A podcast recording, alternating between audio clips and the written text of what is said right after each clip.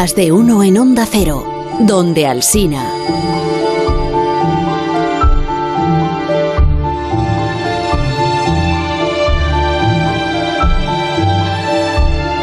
Cada lunes a esta hora recibimos a Ángeles Caballero.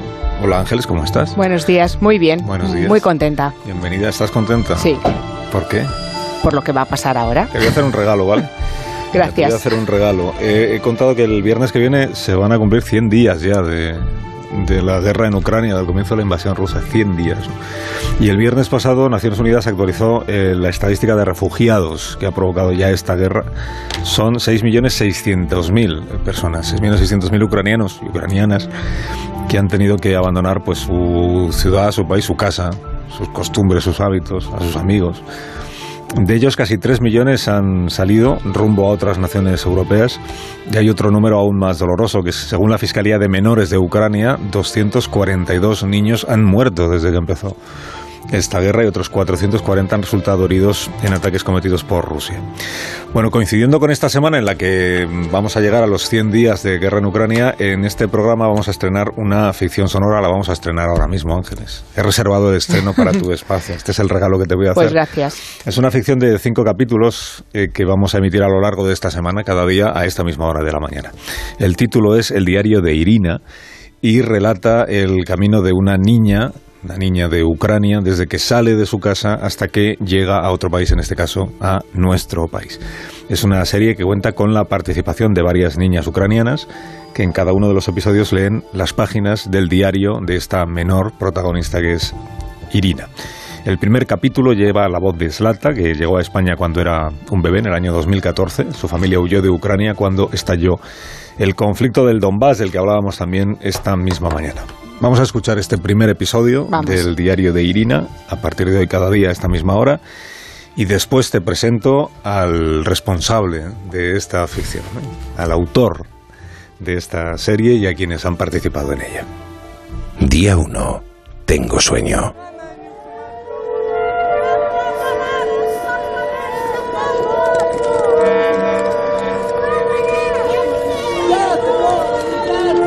Sueño. Hoy me he despertado muy pronto. Aún es de noche. Escucho en sueños mucho ruido de ires y venires en casa. Mi papá me ha levantado de la cama. Estaba muy nervioso y no sabía dónde estaba su teléfono. Lo busca como un loco. ¿Dónde está mi teléfono? Se pregunta una y otra vez. Dúchate, cariño. Tenemos que irnos de excursión. Yo obedezco. Nunca he visto tan preocupado a papá por su teléfono. Y nunca he madrugado tanto para irme de excursión. Es muy de noche, pero veo unas luces naranjas a lo lejos que van y vienen, igual que las luces de las ventanas del pueblo de la abuela cuando hace frío. Solo que esta vez estoy yo dentro de casa y no huele a chimenea. Papá me ha vestido con ropa de montaña y llevo mi mochila rosa de Barbie. Hace mucho frío. Aquí siempre nos ponemos un gorro gordo al salir. Vamos corriendo al coche. Me ha dicho que será un viaje largo. Que no me preocupe. Hay muchas luces encendidas en las casas, pero es muy temprano. ¿Será que todos nos vamos de excursión? También hay mucho silencio.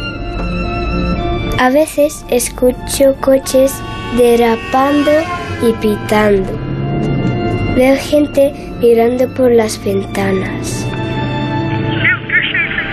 Papá habla mucho con la abuela. Ella dice que no quiere moverse de su casa y que me vaya con mi padre a salvo. ¿A salvo de qué, papi? Me ha mirado y me ha dicho que cuando lleguemos al destino de la excursión me lo contará todo.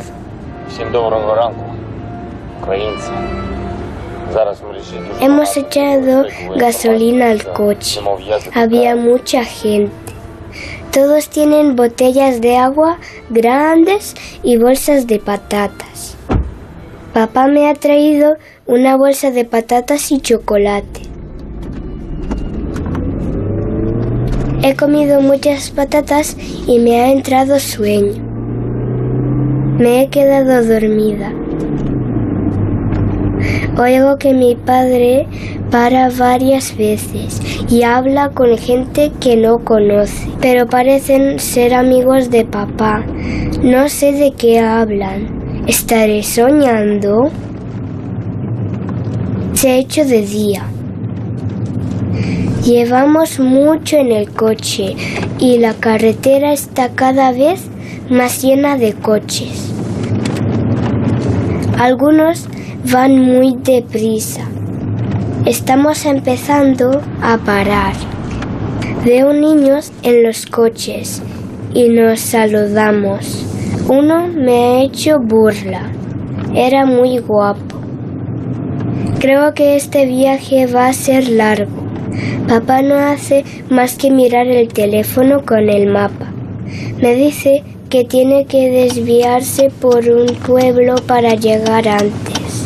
Seguimos por una carretera de tierra. Está llena de escombros a ambos lados. He visto vacas muertas. Algunas tienen las costillas fuera. Nunca había visto una vaca muerta. También hay gente andando por la carretera. Muchos niños y sus mamás. ¡Qué suerte! Tienen mamás. Todos nos hacen gestos como diciendo que no vayamos, pero papá no les hace caso. Hemos llegado a un pueblo pequeño. Está desierto. Hay algunas personas viejas que están llevando cubos con agua y verduras a una casa. Algunas casas están rotas. Papá ha parado. Me ha dicho que espere dentro del coche y que no me mueva. Mientras espero, veo un perrito que me mira. Viene hacia mí. Quiero jugar con él. Al perrito lo voy a llamar Dave, como el niño disfrazado de perrito, de Dave y Ava. Me gustan esos dibujos, aunque ya yo soy muy mayor. Salgo del coche. Oigo petardos lejos de aquí. Empiezo a sospechar que algo grave pasa. No soy tonta. Sé que ha empezado una guerra.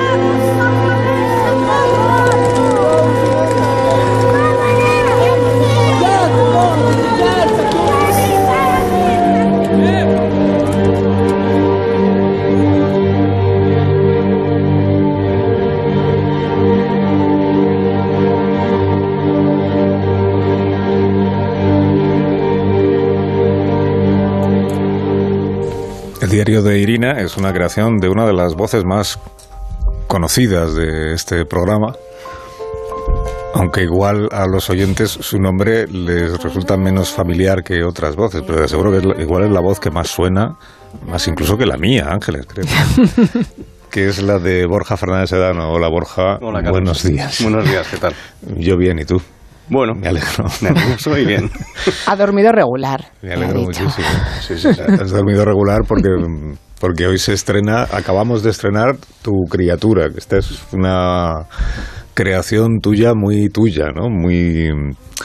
Cuéntanos por qué, cómo surge, cómo, cómo se te ocurre que sería bueno trasladar a los oyentes de un programa como este la historia de tantos niños y niñas que han, adolescentes que han tenido que salir de Ucrania en estas últimas semanas, eh, escuchándolo contar en la voz de, de una niña, de esta Irina. Pues, a ver, eh, dentro de lo que de lo que yo supuse que esto sería, porque siempre tienes que ponerte en la piel de los demás, pues intenté ser lo más fiel posible a, la infancia, a mis recuerdos propios de la infancia y a cuando yo tenía algún momento complicado, eh, cómo yo los atajaba con mis pensamientos, cómo intentaba de alguna manera pues eh, entender un mundo que era incomprensible. Por eso mismo eh, dije, ¿por qué no poner el foco en los niños que están ahora mismo eh, transitando por Europa sin rumbo y, a veces no tutelados? intentar explicar cómo esos niños comprenden una situación que no es la lógica en una infancia desarrollada como la nuestra, ¿no? que no hemos tenido ningún conflicto, que hemos vivido un momento de paz y mm, básicamente era eso, intentar eh, empatizar con, los que para mí son el foco más importante de las guerras, que son los niños. Esa niña a la que le dicen nos vamos de excursión, pero que acaba de terminar el primer episodio contando no soy tonta, dice. Yo sé que no nos vamos de excursión, que aquí está pasando algo. Está pasando algo muy grave.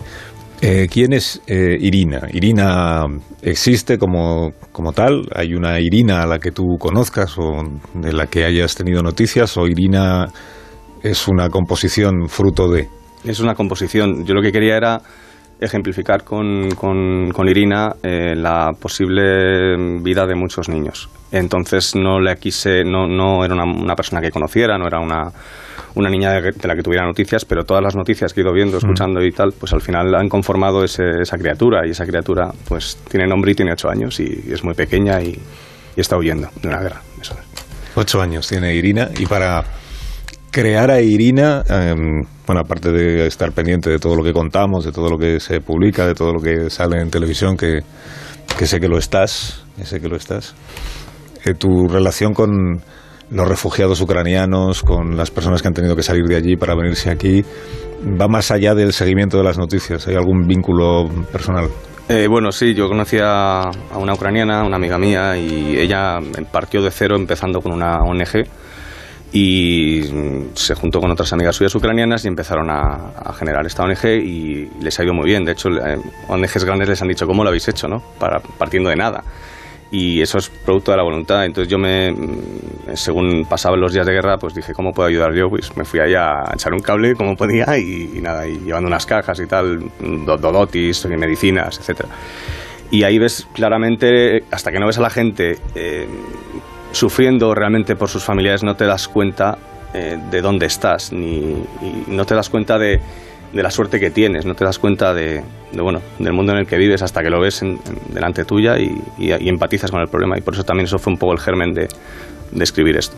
Es una ONG que lo que hace es eh, enviar material necesario a los refugiados que están en, la frontera de Ucrania con los países vecinos. Eso es. Llevaron a Dnipro, se llaman Ukrainian Lives, por si alguien quiere echar una mano, pues mira. Ukrainian Lives. Lives. Ukrainian Lives. Lives. Eh, bueno, ya iremos viendo esta semana, iremos escuchando esta semana lo que le va pasando a Irina. Acaba de salir de casa de esta manera un poco abrupta. Es el comienzo de. El comienzo, esto fue el 24 de febrero, creo recordar, cuando empezó la, la, situación en Ucrania.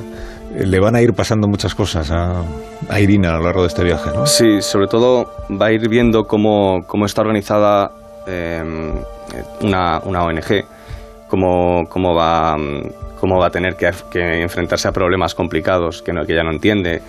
Ella va a ver, eh, yo creo, un poco, no sé eh, cómo explicarlo, pero ella va a ver un poco cómo un mundo que conocía se desmorona. Y eso, eso es lo que va a sentir y lo que va a exponer en el diario. Me vas a dar un minuto, a ti no hace falta que te lo pida, un minuto para, para una pausa de publicidad y a la vuelta escuchamos a algunas de las personas que han colaborado contigo para crear el diario de Irina. Algunas, por ejemplo, de, de, las ucranianas que han puesto voz a este personaje que tú has creado, que es eh, Irina. Y escucharemos naturalmente a Ángeles Caballero. Yo estoy emocionada, ¿eh? Deseando preguntarte cosas. sí. sí, sí. Y al resto de nuestros invitados. Ahora mismo continuamos. Más de uno. La mañana de Onda Cero con Alsina. Aparcar en la puerta, vaya.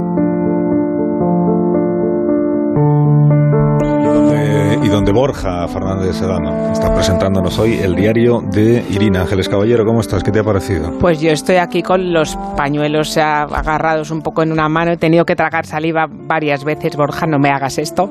Pero lo que quiero es felicitarte y, y quería saber, estabas comentando ahora que recurrido un poco a tu, a tu infancia, has hecho un poco un viaje a tu infancia, pero quería saber también cuánto has eh, volcado en este diario de tu yo adulto y de tu experiencia yendo a Ucrania, porque yo me he quedado con lo de nunca había visto una vaca muerta, lo he tomado aquí como me ha dejado un poco impactada esa, esa, esa frase y sobre todo eso, como hablas mucho de, de muchos de los sentidos, ¿no? De, de, lo que se huele, de lo que se, de lo que se escucha y de lo que se ve, pero luego hay esa parte que entiendo que lo transmites con una, a una niña que digiere las cosas muchas veces y el drama con una naturalidad pasmosa, igual que los adultos recurrimos al humor negro cuando pasamos por un duelo, por una, cuando hablas de, de ese niño tan guapo que le hace burla, de lo del perro e incluso de lo de la mochila de Barbie. Entonces quería saber cuánto has hecho ahí una mezcla de tuyo, tu Borja con barba y el Borja niño. Bueno, pues no sé, yo lo eh, siempre he sido muy observador y, y, eso es precisamente lo que te capacita para escribir, yo creo, en ficción, porque si no estarías completamente perdido inventando cosas y no serías fiel a la realidad. Y, y hacer eso, pues, me ha hecho empatizar, lo primero, con mi, con mi, con mi niño, eh, que tenía mi niño pequeño, que observaba, que veía, que no comprendía y que intentaba respuestas, tener respuestas de todo lo que veía. Y, y claro, tienes que escribir de una manera muy, muy llana, no puedes tener ningún tipo de artificio literario, tienes que ser súper llano y tienes que ser como una niña que cuenta lo que ve y ya está. No hay, no hay floritura, no hay... Es un poco el hecho de, de ser lo más puro posible, ¿no? Es, ese, ese, es el punto de partida, cosa que es complicado, pues es como desaprender lo aprendido. Y uh -huh. para escribir eso es complicado, porque claro. ¿cómo lo hago? Pues bueno. Y fue eso. Eh, es como que va todo a, a, tu centro, a tu estómago, y de ahí sale todo, ¿no? Eh, utilizas la parte cerebral del estómago, que es lo, que, lo primero que, que, que, se constriñe, que justo, ¿no? Que te, te ataca el sentimiento y, y de ahí lo, lo dejas salir. Y, y, yo creo que ahí es cuando consigues más o menos empatizar con lo que podría ser una niña de 8 años. Y dirás, ¿por qué una niña? Bueno, pues porque la inteligencia emocional de una niña en, cuando tienes 8 años es mucho mayor que la de un niño. No tiene por qué ser así, pero generalmente es más sensible y eso quizá eh, llene más eh, ese espacio de comunicación que necesita pues, la audiencia escuchar cuando escucha a una niña de 8 años. Un poco eso. ¿Te ha ayudado también a contener las emociones documentarte sobre la guerra? Pues ¿O te ha ayudado a sacar casi más lo, lo, lo emocional que lo cerebral? Eh, he querido no, acudir, no acudir a ninguna fuente, eh, porque eh, todo lo que me ha, me ha, impresionado ha sido lo que he visto durante todo el tiempo de la guerra, es verlo y según todo eso hacer un totum en la cabeza y, y soltarlo. O sea, no, no, me he documentado para nada. O sea, es simplemente todo lo que he ido viendo eh, se me queda. Se me queda y he empezado ya a, darle forma nada más. O sea que... A la Irina del primer capítulo he contado que le ha puesto voz Slata. Slata. Pero a la Irina de los siguientes capítulos les van poniendo voces otras eh, chicas ucranianas. Por ejemplo, en el capítulo cuarto la voz se la pone María, está aquí con nosotros. Hola María. Sí, sí, hola. Buenos días, ¿cómo estás? Muy bien. Muy bien. Gracias por estar con nosotros. Gracias a ti. ¿Qué tal, cómo, cómo ha sido la experiencia de ponerle voz a una niña de 8 años creada por Borja? ¿Cómo lo has pasado? Es muy... Esta historia es realista, muy realista. Mm. Sí. Ahora nos contará María su historia historia, la de María y la de Iván, que es su hermano y que ha venido a comprar. Hola, Iván, ¿cómo estás? Hola, hola. ¿Cómo estás? Estoy bien, estoy bien. ¿Estás bien? ¿Dónde, ¿Dónde vivís ahora? Ahora en Madrid. En Madrid. Sí. ¿Cuándo, ¿cuándo abandonasteis Ucrania? ¿Cuándo salisteis de vuestro uh, país? Salir eh, dos, un poco más de dos meses. Uh -huh. Dos meses. Sí. O sea, el, el día que empieza la, la, guerra, el día que empiezan los uh, bombardeos no, rusos. No, no en este día. Uh, un poco después. Do, un poco después, más o menos una semana y media, más o menos. -huh. Y durante esa semana y media, eh, sí. en casa que estuvisteis mmm, pensando qué es lo que está ocurriendo, sí, no, qué yo deberíamos estuve hacer. en casa un mes más. Sí, ella, un, mes. un mes. O sea, primero vino Iván. Sí. Y luego vino María. Sí. Yo, yo vine con mi hermana. Sí. Uh -huh. Juntos. Y durante esa primera semana de, de, guerra, en la que veíais que todo cambiaba a vuestro alrededor, ¿no? Sí. En, en casa estabais mmm... muy, preocupado, muy, muy, preocupados. Uh -huh. Todos. Sí, sí, sí. Tenía mucho miedo. Uh -huh. Todos. porque es guerra. Siempre aquí, así. Rusos están muy cerca, 10 kilómetros. De nuestro barrio, sí. Y lo de venir a España, ¿os teníais alguna algún vínculo ya con España de antes? ¿no? Eh, sí, sí.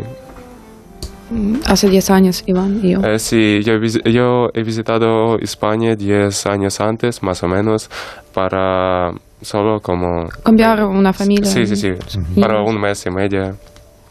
Un mes y medio aquí. ¿Y el, desde Ucrania, en qué ciudad vivíais vosotros? Eh, Kiev. Kiev. En, la- en Sí. la capital. ¿no? Pero, por favor, todos. Kiev, Kiev. Desde allí hasta España, hasta Madrid, Sí. ¿cómo fue ese viaje? Porque Borja en el diario de Irina nos va a ir contando esta semana eh, todas las dificultades que se van presentando en el viaje, ¿no? En tu caso, Iván, ¿cómo fue? Eh, mm, de casa, vale, pues a la estación, después el tren, y en el tren viaje con las luces apagadas, como sin la luz. Eh, tenía todos, toda gente tenía mucho miedo.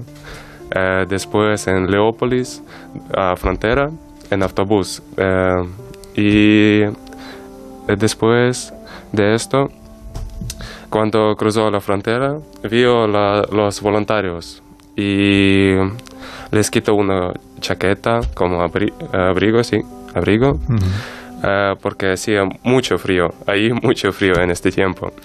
Eh, eh, y ahí conoció a Marius, es una persona muy maravillosa, sí, muy chula, perfectamente. Eh, yo le expliqué la- mi situación y se ofreció a vivir con él, como él dice, vamos conmigo.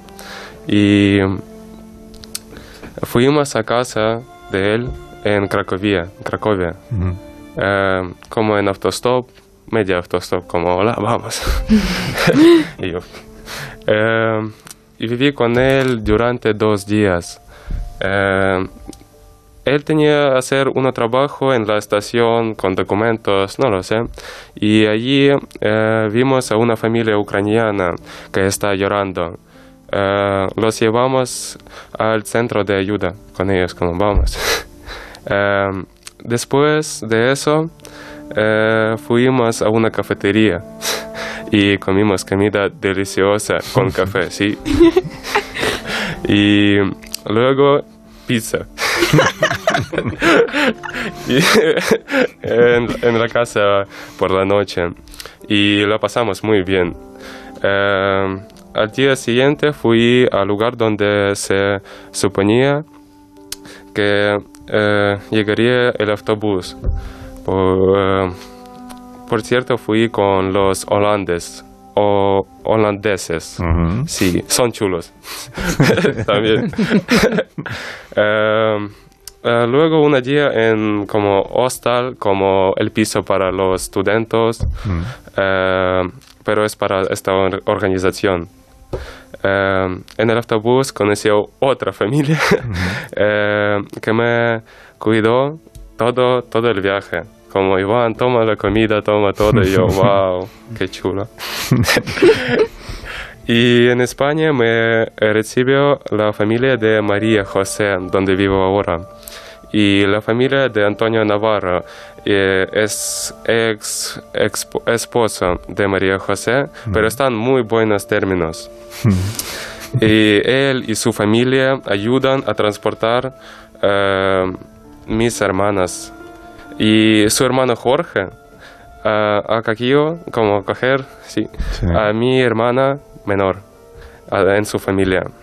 Eh, estoy muy agradecioso, agres- ada- agradecido, sí, como gracias, eh, a todos los que me ayudan, ayudaron. Eh, porque en este viaje conocí a gente muy maravillosa. Eh, también me gustaría agradecer a Isabel de Tiatinos, que acogi- acogió a mi hermana mayor, Marichka. Sí. Sí. Eh, yo quiero decir una cosa como para como para mí muy importante. Eh, pero lo único que me sorprende es que España no, pro, no proporciona ninguna ayuda a María José, donde, en la familia donde vivo ahora. Eh, ni dinero ni nada. Eh, y siquiera un, ni siquiera un reg- eh, pequeño regalo, nada. Esta mejor es un héroe, ella es un héroe, como todos que ayudan en este momento tan difícil y también que difieran- defiendan a Ucrania, como protegerán, como... Ujú. Sí, es muy importante cosa. Es mi historia. Gracias. Gracias por contarnos. Sí, de nada. Sí, y la historia de tu hermano. O sea, entonces sois tres hermanos. Eh, Tres, yo Iván tengo dos hermanas. Sí, sí, sí. Iván y dos chicas. Sí. Y María o Mariska. Mari- Marichka. Marichka. Perfecto, gracias. Marichka es, eh, aquí decimos la mediana. O sea, el- ni, Sí, la ni segunda. mayor, la segunda. Marichka es la segunda. No, yo, yo mayor. Eh, ella mayor. Ella es mayor yo que él. media. Que Sí. todos. Tú eres Ella la es la mayor. mayor, sí. Ah, Mira, yo tengo mayor. 17 y ella 19. 19. Mi hermana 12. 19. Y Tiene mi 12. hermana La 12. pequeña Sí. 12. Y el viaje de Marichka hasta, hasta Madrid, Mm, ¿cómo fue? ¿Fue parecido al de tu hermano, al de no, Iván? No, no, no, no, muy que ver. parecido porque nosotros estamos dos chicas, dos chicas, nosotros no podemos coger coche en Polonia porque es un poco, tenemos miedo. y en general todo otro, todo otro. Y ¿Puedo explicar mi historia? Sí, claro. Sí. Vale. No, eh, eh, fuimos uh, en tren con mi papá, porque tenemos miedo, y mi, mamá también, pero mi mamá no quiere como salir a casa porque tenemos abuela que tiene ocho y 7 años. 87. 80, 80, 87 años Ujú. y no puede, no, ella está muy enferma, no puede nada, casi nada. Y fuimos en tren con mi papá en Aleópolis y luego solas. Eh, dormimos en la estación de tren en Leópolis eh, porque está noche y no podemos ir. Tomamos un autobús a la frontera y luego a Rzeszów. Y llegamos a Rzeszów, ahí en el centro de ayuda a los refugiados y nos dieron comida. Esperamos seis horas en la calle hasta encontrar vivienda y fuimos en hotel porque es familia de Iván, hace 10 años, Antonio, sí, es todo. Eh, eh, mm, ayuda a nosotros. Muchas gracias a familia de la Morena, del Bacete, Isabel de Teatinos y Navedena.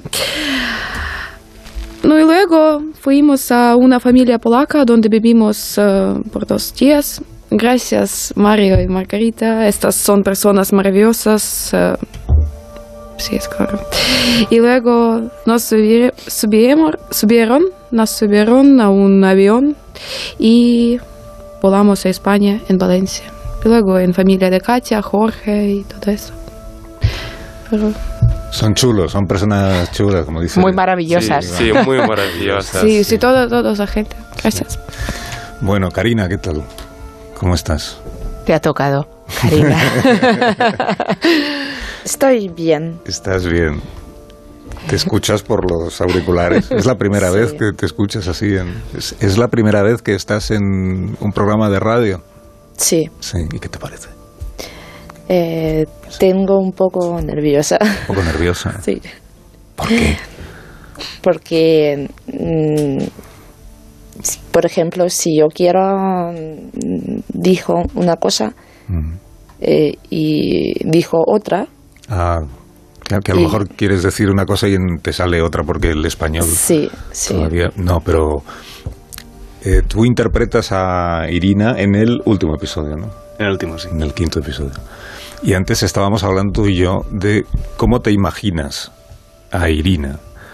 ¿Cómo es esta niña de ocho años que ha creado Borja? Cuando tú estabas leyendo el diario de Irina, ¿tú cómo te imaginabas que era? Era ¿Tenía el pelo corto? ¿Pelo largo? Eh, yo imagino, por ejemplo, mm, pelo largo. Largo. Sí, eh, ojos azules. Ojos azules. Eh, es muy guapa. Muy guapa. es dulce. Es dulce. Es, Sí. es dulce. ¿Es rubia o Sí, sí. rubia? Sí. Rubia de ojos azules y muy dulce.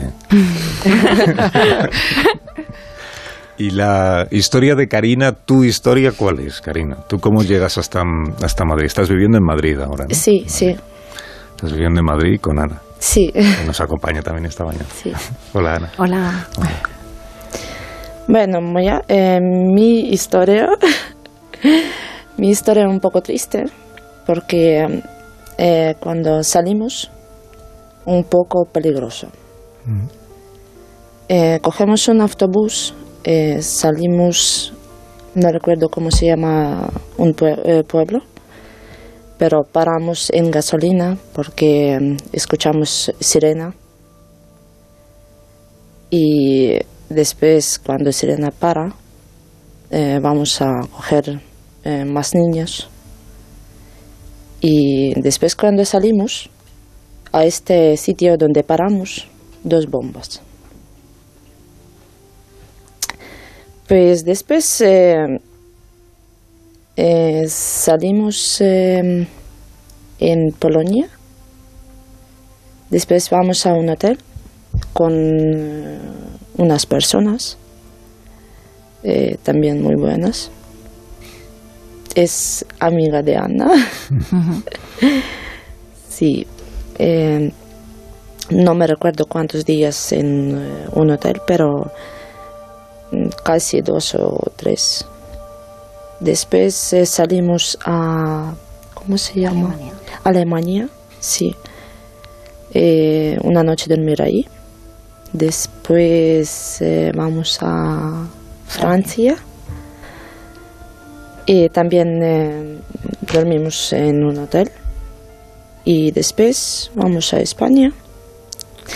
Y cuando estamos en España, eh, un poco tranquila, porque eh, tengo miedo que gente que en autobús puede morir porque es muy peligroso. Pues después vamos a esta familia y ahora un poco tranquila, pero tengo miedo de mi padre, mis amigos, mis también profesoras y mm, extraño para todos. Pero bueno, no puedo hacer nada. Yo entiendo, pero puedo solo hablar con Dios y decir que ayuda. Y quiero decir adiós eh, por esta familia. Esta familia ayuda muchísimo. Y es- ellos eh, muy buenos. Sí, eh, esta casa solo con amor. Yo nunca no veo eh, así muy maravillosa esta familia. Quiero decir, quiero, eh, quiero que todos escuchar que sí que hay muy buena familia, que mucho ayuda, muchísimo. Gracias, Karina. La mirada de Ana, yo te estaba observando, Ana, la mirada que le estás haciendo a Karina era, vamos, y a mí me estaba explotando el corazón, o sea, te estabas transmitiéndole un amor tremendo. Bueno, yo estoy ya llorando, o sea, pero qué importante es que en todo este viaje lleno de miedo y de desconfianza estéis las buenas personas. Bueno, sí, la verdad es que nos, no solo mo- somos una familia, somos un, un montón de gente, un equipo que, que se puso en marcha en el momento que estalló la guerra y, y que, bueno, que cada uno ha dado su granito de arena y cada uno ha puesto lo que, lo que podía y ha sido maravilloso, la verdad. Y creo que no solo nosotros, sino mucha más gente, ¿no? Que está ayudando y dando todo. Y bueno, pues eso, familias que se han ido allí. Eh, luego, en, al recibir a los, a los, bueno, a estas familias desplazadas, pues había un montón de gente que había preparado un pack de acogida, ropa.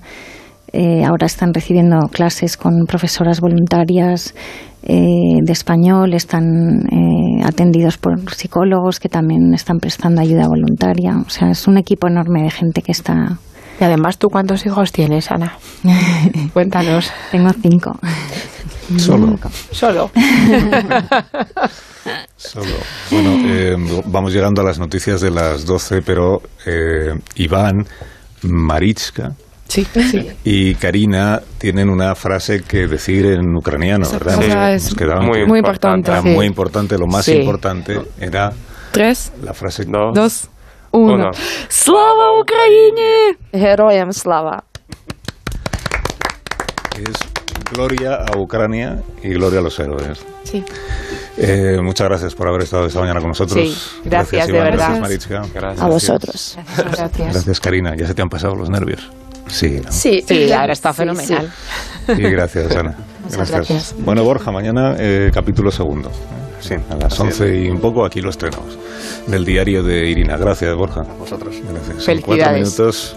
las- gracias, Ángeles Caballero. Gracias a ti. Hasta el próximo día. Vaya regalo. Enseguida las noticias. Más de uno en Onda Cero, donde Alsina.